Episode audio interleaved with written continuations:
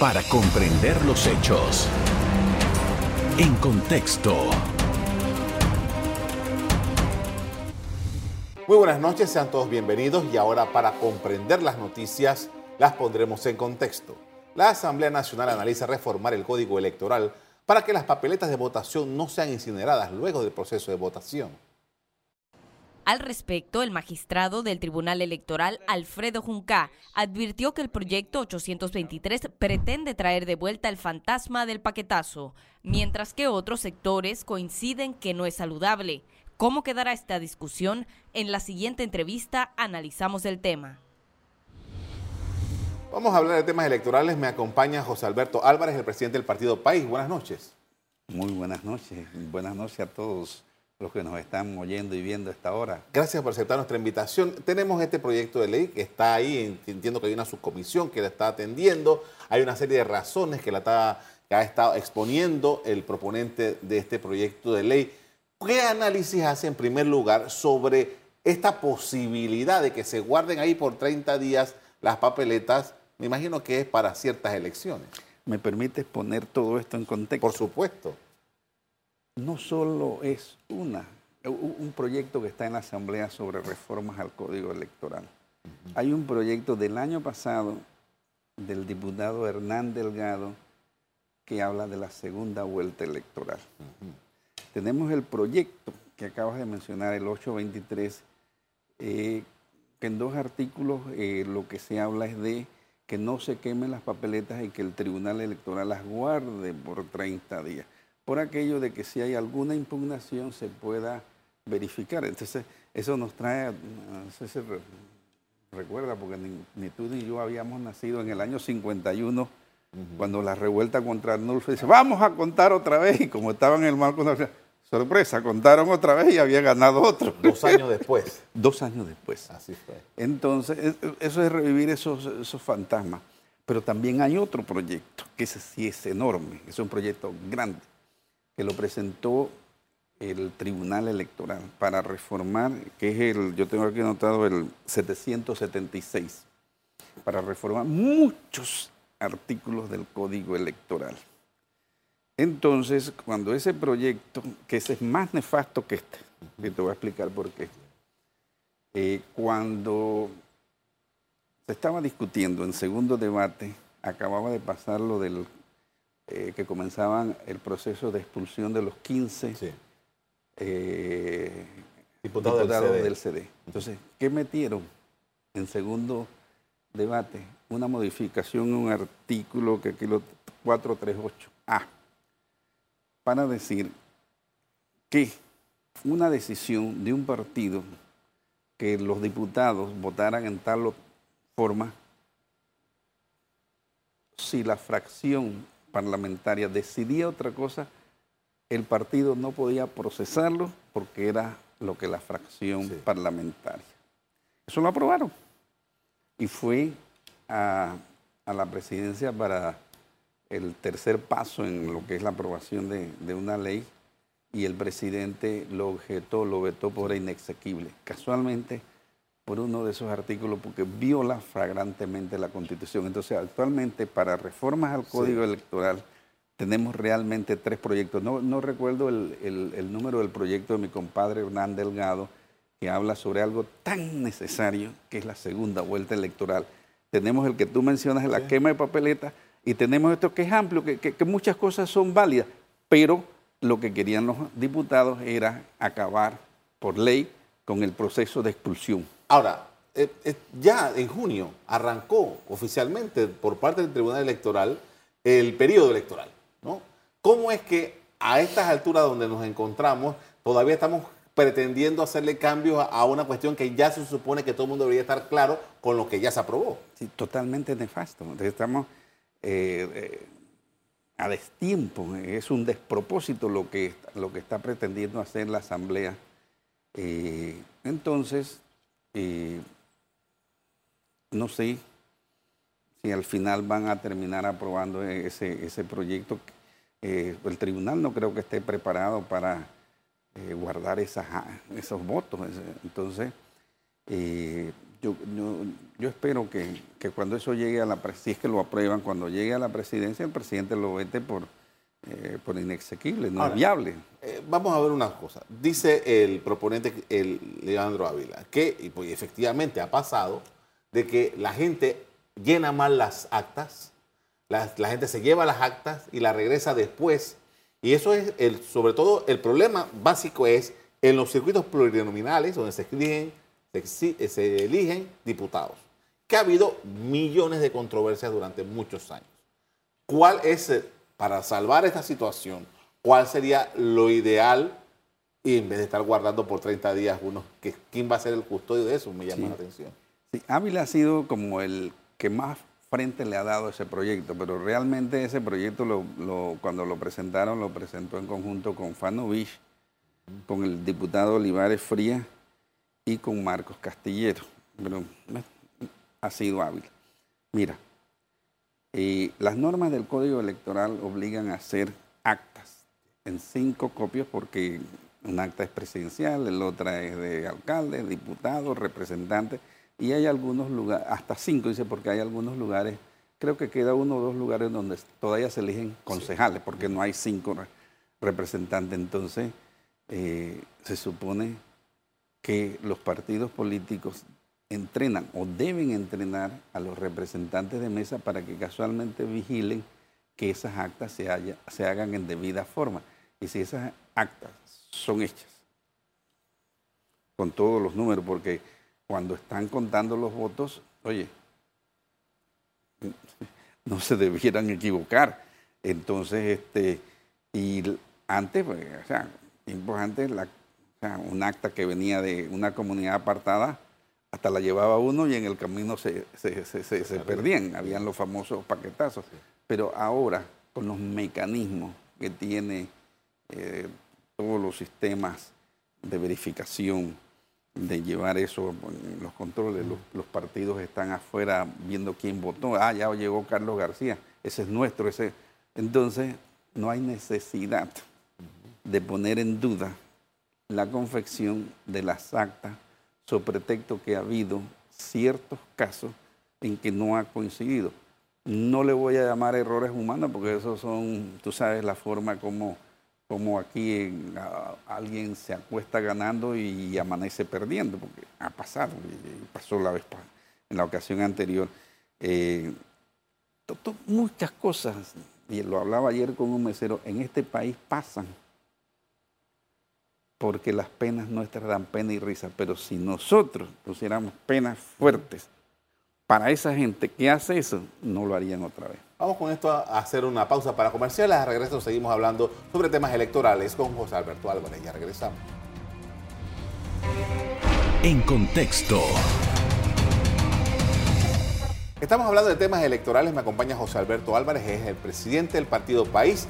Y parte de lo que se está modificando en este proyecto de ley, o que se pretende modificar en, en, la ley electoral, es que las ah, impugnaciones no se presenten confianza. Hace unos años para acá, porque aquí en Panamá llovían las impugnaciones y a veces eran infundadas, entonces el Tribunal Electoral dijo, bueno, una fórmula es poner una fianza. Entonces dice, no, vamos a regresar a ese tiempo y no vamos a pedir fianzas por poner impugnación.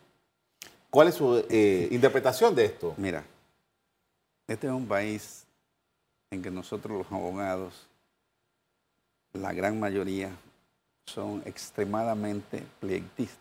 Porque esas situaciones se dan porque normalmente hay un abogado detrás que prepara eh, la impugnación. Entonces, eh, esa hemorragia de denuncias, de acusaciones, de presentación de impugnaciones, se acabó con la fianza. Entonces, tenemos por lado acabar con ese exceso, porque es que impugnaban a Carlos García, que había ganado limpiamente y se pasaba dos, tres meses peleando, tenía que gastar abogados en defenderse y al final no era culpable de nada. Entonces, eso lo acabó un poco la fianza, porque la fianza era para, ah, te impugnaron falsamente, bueno, coja la fianza. Entonces, volver a eso es volver a la hemorragia de impugnaciones. Eso es nocivo para el proceso. Aquí eh, la historia registra, bueno, lo que comentábamos de, de, lo que pasó en el año 51, pero en más recientes, que todavía era un mes después no se sabía quién había ganado, y casualmente porque mientras que estén pendientes las impugnaciones, no se sabe quién ganó. Uno de los ejemplos que da Panamá al mundo, y bueno, yo creo que ya eso está en muchos de los países, es que en la noche de la votación ya se sabe quién ganó. Ahora, todo esto va ligado al trabajo de la Fiscalía Electoral y de la justicia electoral que se ejerce en el Tribunal Electoral. ¿Cómo anda eso de acuerdo con su apreciación? Mira, en primer lugar, creo que una de las cosas que hay que hacer es quitarle al Tribunal Electoral que maneje la justicia electoral. Ese es mi parte. La justicia electoral penal debe estar en manos de la Administración de Justicia. El fiscal especial electoral o general electoral, como se le llama, debe ser un funcionario no del Tribunal Electoral, sino de la, de la justicia ordinaria, así como hay, una justicia.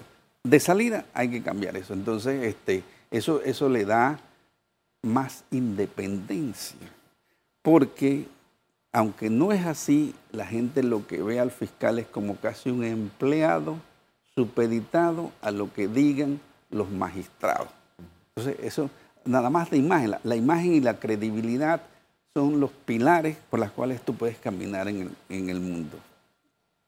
Y el fiscal electoral en este país Tú le preguntas a la gente, ah, no, ese es un empleado del tribunal. Entonces, eso hay que quitarlo, sácalo de ahí. ¿Eso no que hacer una reforma constitucional? sí, por, lo menos para, para, lo que es el fiscal, la fiscalía electoral hay que reformar la, la constitución, porque está en la constitución que... Pero eh, el trabajo que se ha hecho, ¿es efectivo? ¿Qué valoración hace mira, Mira, mira, primero hay que cambiar las leyes. Aquí en el 2014 hubo orgía de derroche de dinero de parte del Estado en ciertas candidaturas. Muchas fueron impugnadas, fueron llevadas a juicio, fueron condenados administrativamente y volvieron a correr y varios de ellos ganaron. No les pasó nada. Se demostró en los juicios, tú lo recuerdas porque eso es más reciente, que, este, no vamos a mencionar casos, que en la audiencia se probó Oye, entregando, antes se decía que te voy a hacer un puente. Ah, pero no hay río, te hago el río. Ahora era, oye, pero ¿para qué entregas el, electrodoméstico si aquí no hay energía eléctrica? Te la voy a poner. O sea, las promesas electorales que hacen los candidatos van más allá de lo que cualquier imaginación humana pueda haber. Por eso una de las propuestas cuando era presidente del Colegio de Abogados que hicimos a la Asamblea fue que se convierta en delito la promesa electoral no cumplida. Y me dice un diputado, dice, oye, nos meten preso a todos. ¿Por qué? Que se la pasan prometiendo. Entonces, con una fiscalía benévola, con unas penas que dan pena y risa, no pasa nada. Ahora, en medio de todo esto, eh, estas observaciones que se están haciendo, usted acaba de mencionar el tema de la credibilidad del Tribunal Electoral y más adelante vamos a hablar sobre una serie de cuestionamientos y una serie de denuncias que se están haciendo sobre el proceso que ahora hay para las, eh, para las firmas de independientes. Pero el Tribunal Electoral, ¿qué se está jugando en este momento de acuerdo con su... Mira, el Tribunal, acaba de mencionar una de las palabras con las cuales las personas se pueden presentar, que es credibilidad. A raíz de que me dijeron, yo le dije a la, a la, joven que me llamó, yo nunca pregunto de qué me van a preguntar. No, pero es que, es que le vamos a... Es sobre, sobre el tema de, de las reformas. Este por eso fue que me puse a buscar un, y encontré que eran tres. Leyendo sobre esto, me encontré que el Tribunal Electoral en los años 90 tenía el 85% de credibilidad. Ahora no llega ni al 40%. La gente ya no cree en el Tribunal Electoral por sus decisiones erráticas. Porque antes venían de partidos políticos. Si se hacemos una historia de todos los que están ahí, venían de partidos políticos, pero eran como que más independientes. Yo no sé los ahora. Eh, yo tengo denunciado a, uno porque el otro ya no es magistrado eh, por decisiones al margen de la ley. Por esto vamos a hacer otra pausa para comerciales. Al regreso seguimos hablando con José Alberto Álvarez acerca de la situación electoral en que nos encontramos y las denuncias y las objeciones que se están haciendo en este proceso. Ya regresamos. En contexto. Estamos de regreso, estamos hablando con José Alberto Álvarez, él es el presidente del Partido País, analizando la situación electoral y estábamos hablando acerca de la credibilidad, la necesidad de que los ciudadanos de Panamá confíen en el Tribunal Electoral en un momento, bueno, en todo momento, pero particularmente ahora que vienen las elecciones, y usted está haciendo una evaluación sobre eso. Sí, definitivamente, mira, en los últimos años el Tribunal Electoral ha ido decayendo en credibilidad. Y a contrapelo, el Tribunal Electoral ha ido adquiriendo más poder. Eh, haciendo un estudio mundial de los tribunales electorales, en los Estados Unidos no existe eso. No. no existe eso. Y es la democracia de que, por ejemplo, como ejemplo para el mundo.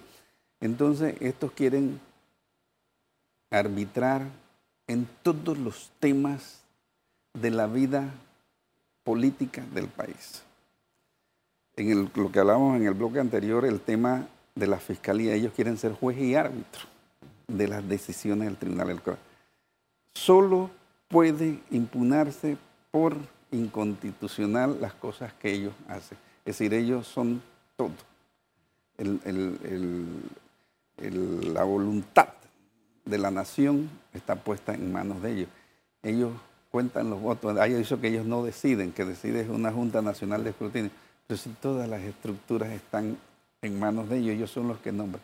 Entonces yo creo que el, el, Tribunal Electoral, eh, con la llegada de este nuevo magistrado, que aunque viene del PRD, esperemos que, que su paso por allí eh, sea para construir no esos, esas decisiones, sino construir más democracia, porque la democracia se construye con más democracia, no atorando los únicos escapes que tiene la democracia, como son eh, las candidaturas independientes. Entonces, ellos, por ejemplo, mira, cuando nosotros inscribimos el partido, no nos fue tan difícil porque estaban los famosos kioscos. Ahora ellos todo lo quieren convertir en el tema del bendito celular. hay mucha gente que no, no, no, maneja eso bien. Yo no manejo eso bien. Hablemos de eso. Eh, hay eh, los candidatos por libre postulación. Ayer se presentaron allá al, Tribunal Electoral, tienen una serie de objeciones. Yo creo que iban como dos o tres denuncias que se han presentado ya formalmente por parte de algunos de, ellos. Eh, ¿Qué es lo que es su observación de lo que está pasando con el Tribunal Electoral y la libre postulación? Mira, en primer lugar, esos sistemas, el, la app del Tribunal Electoral, esa, ellos no estaban preparados. Ellos definitivamente no estaban preparados. Eh, no sé cuántos empleados, en un momento comenzaron con 50, no sé cuántos empleados ahora mismo tengan, pero imagínate mil personas llamando a la vez para inscribirse en diferentes, porque tú, puedes inscribirte en un partido, puedes hacer cambio de residencia, puedes renunciar a partido, puedes estar inscribiéndote en una candidatura independiente que hay no sé cuántos miles de candidatos independientes en todo el país. El Tribunal Electoral se congestiona. Entonces yo creo que el Tribunal Electoral no estaba preparado, como el Tribunal Electoral ha dicho, no está preparado para el voto electrónico. Bueno, el voto electrónico se hace en un solo lugar. Así mismo dieron a decir, nosotros no estamos preparados para esto y vamos a poner los famosos kioscos móviles para que vaya la gente allí a hacer los cambios, el que quiere ir a las oficinas del Tribunal Electoral. Pero eh, más allá de, cualquier observación que hacen los candidatos independientes, falta la humildad del Tribunal Electoral para conocer, nos equivocamos porque no estábamos listos para ese proceso. Ahora, ya eh, se está acabando este año, el próximo año ya los primeros meses se comienza todo el calentamiento porque vamos a tener el otro año los partidos políticos con primarias y esto, esto va a estar muy, muy activo. Eh, usted es presidente de un partido político que ha tenido una serie de reuniones con otros grupos en la oposición. ¿Cuál es su visión de lo que viene con todos estos temas que estamos conversando ahora? Te doy una primicia, porque hoy es jueves. El lunes, en la tarde, por invitación, porque parece que está invitando a los presidentes de los partidos políticos, eh, tengo una reunión con el Tribunal Electoral. Entonces, eh, con el magistrado Guerra, voy a preguntarle algo fundamental. no tienen reglamentada una elección interpartidaria. El artículo 352, ordinal 2, porque cuando los artículos se dividen en letras, son acápites. Cuando se dividen en números, son ordinales. Eso es una leccioncita de español, ¿no? Y de, derecho. Así Entonces, ahí habla de una elección interpartidaria. Como tú dices, estamos en conversaciones, pero el día de mañana queremos escoger el candidato entre todos los partidos que están en la alianza, pero eso tiene que estar regulado por el Tribunal Electoral. No han eh, no encontrado ningún lado que hayan hecho eso. En vez de estar en otras cosas, debieran estar en esos temas de, de regular el tema de la elección interpartidaria para escoger el candidato presidencial. Ahí dice presidencial y vicepresidencial. Pero la norma dice que el pues, presidente escoge, al vicepresidente. Entonces, pues, tú los tienes que escoger a los dos y vas a interprimaria. Son cosas que quedan a la interpretación de varios abogados. Hay tres abogados y cuatro interpretaciones. Entonces, son cosas que el Tribunal Electoral, para demostrarle al país que quieren hacer las cosas bien y que quieren asumir un rol distinto al de hoy, regulen esas cosas, porque el día de mañana le decimos, bueno, nosotros los partidos que estamos participando en esta alianza queremos hacer una interpartidaria. No hay nada escrito sobre eso de parte de ellos. los tiempos cómo están. Eh, porque, ¿qué sucede? Eh, por ejemplo, en el caso suyo, que ha, tenido varias conversaciones con varios dirigentes de oposición, hay uno de esos partidos que está en un conflicto que todavía no termina de eh, definirse. Sí. En medio de eso, ¿cómo siguen estas conversaciones? mi apreciación sobre ese conflicto. Yo creo que la diputada Yanivel Abrego no va a participar en una primaria contra Rómulo. ¿Por qué? Porque la ley electoral dice que si tú pierdes una primaria, tú no puedes ser candidato, a menos que el partido te autorice. Entonces, si ella pierde la primaria, ella no puede ser candidata a diputada, ni puede ser candidata a vicepresidente de, de REME, que también lo ha dicho. Entonces, no sé si ella se va a arriesgar el todo a perder la primaria, que yo creo que la perdería con Rómulo, entonces no poder ser candidata. Entonces, ese es el candidato más visible que nosotros tenemos en, en estos momentos. Eh, y el, cambio democrático tiene unas elecciones en marzo, creo que el domingo 19 de marzo, pero las primarias, la fecha que tenían era 4 de junio, pero ya alguien la cogió el 4 de junio. Eh, ellos, ellos, porque tienen más de 100 mil, Sí, tienen que hacer primaria. Tienen que hacer primaria. En el caso suyo no. No, en el caso nuestro no, entonces nosotros podemos postular en una convención, eh, un directorio nacional, tenemos, tenemos esa, esa, esas ventajas. Pero definitivamente el próximo año va a ser un año muy caliente en política porque, eh, por ejemplo, hasta el 5 de enero hay para cambios de residencia. Hasta el 31 de enero el padrón electoral. O sea, todos los que están inscritos, se pueden seguir inscribiendo, pero hasta el 31 cuenta porque el Tribunal Electoral se tiene que preparar. Hasta el 31 de julio tienen los, los, candidatos independientes, así que en junio y julio van a estar desesperados a ver si llegas dentro de los tres primeros lugares, porque ese es otro tema. En la Corte están, hay un pendiente un fallo para permitir más de tres. Ya la Corte se pronunció sobre eso y dijo que eran tres. Y lo que diga la Corte en un Estado democrático judicializado como el nuestro es la última palabra. Pero bueno, hay gente que intenta, intenta cosas, porque te puedes imaginar el relajo que sería que todo el que se inscribe sea candidato. O sea, tres es un número eh, suficiente. O sea, la papeleta presidencial, la grande, creo que va a tener eh, nueve caras. A eso iba. ¿Cuáles son? Me quedan dos minutos. ¿Cuáles son los escenarios que ustedes están manejando? Mire, los escenarios son el PRD, que por ahora navega solo, pero saben que en este país no se gana una, elección solo. solo. RM, que está ya y está tratando de que el... llevarse al CD. Llevarse a cambio democrático. Pero no solamente es por llevárselo. Lo que pasa es que el subsidio electoral para, para las candidaturas presidenciales dice que puedes gastar hasta 10 millones pero de fondos públicos. Entonces, él tiene un subsidio, pero él no va a poder meter millones de hectáreas la candidatura presidencial. El cambio democrático, el PRD, el panamismo, estos otros partidos sí tienen, y el cambio democrático tiene, no sé si 11 millones que puede meter a la candidatura. O sea que detrás de eso hay más cosas. Entonces, eh, por otro lado, estamos eh, un grupo de cuatro partidos que aspiramos a, hacer cinco, con, incluyendo al PP. Tienes a Moca, a Movimiento Otro Camino. Tienes al Molirena, que todavía no se decide, y vas a tener tres candidaturas. Entonces, si vemos el PRD, Moca, el, nosotros, RM, y me queda alguien cinco, y tres independientes. Y tres independientes.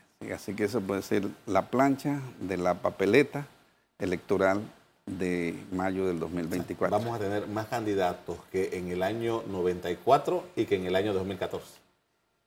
2019, perdón. Sí, por supuesto que vamos a, porque en el 2014, eh, digo, en el 94 fueron siete, candidatos. Ahora vamos a tener más porque tenemos los tres independientes, pero tenemos menos partidos. Okay. Le agradezco mucho por habernos atendido esta noche. Muy amable. Pues, cuando usted quiera, yo vengo por aquí. A usted también quiero agradecerle que nos haya prestado atención. Como siempre, los invito a mantener la sintonía con EcoTV. Buenas noches. Para comprender los hechos. En contexto. Revive este programa entrando al canal 1 de BOD de Tigo.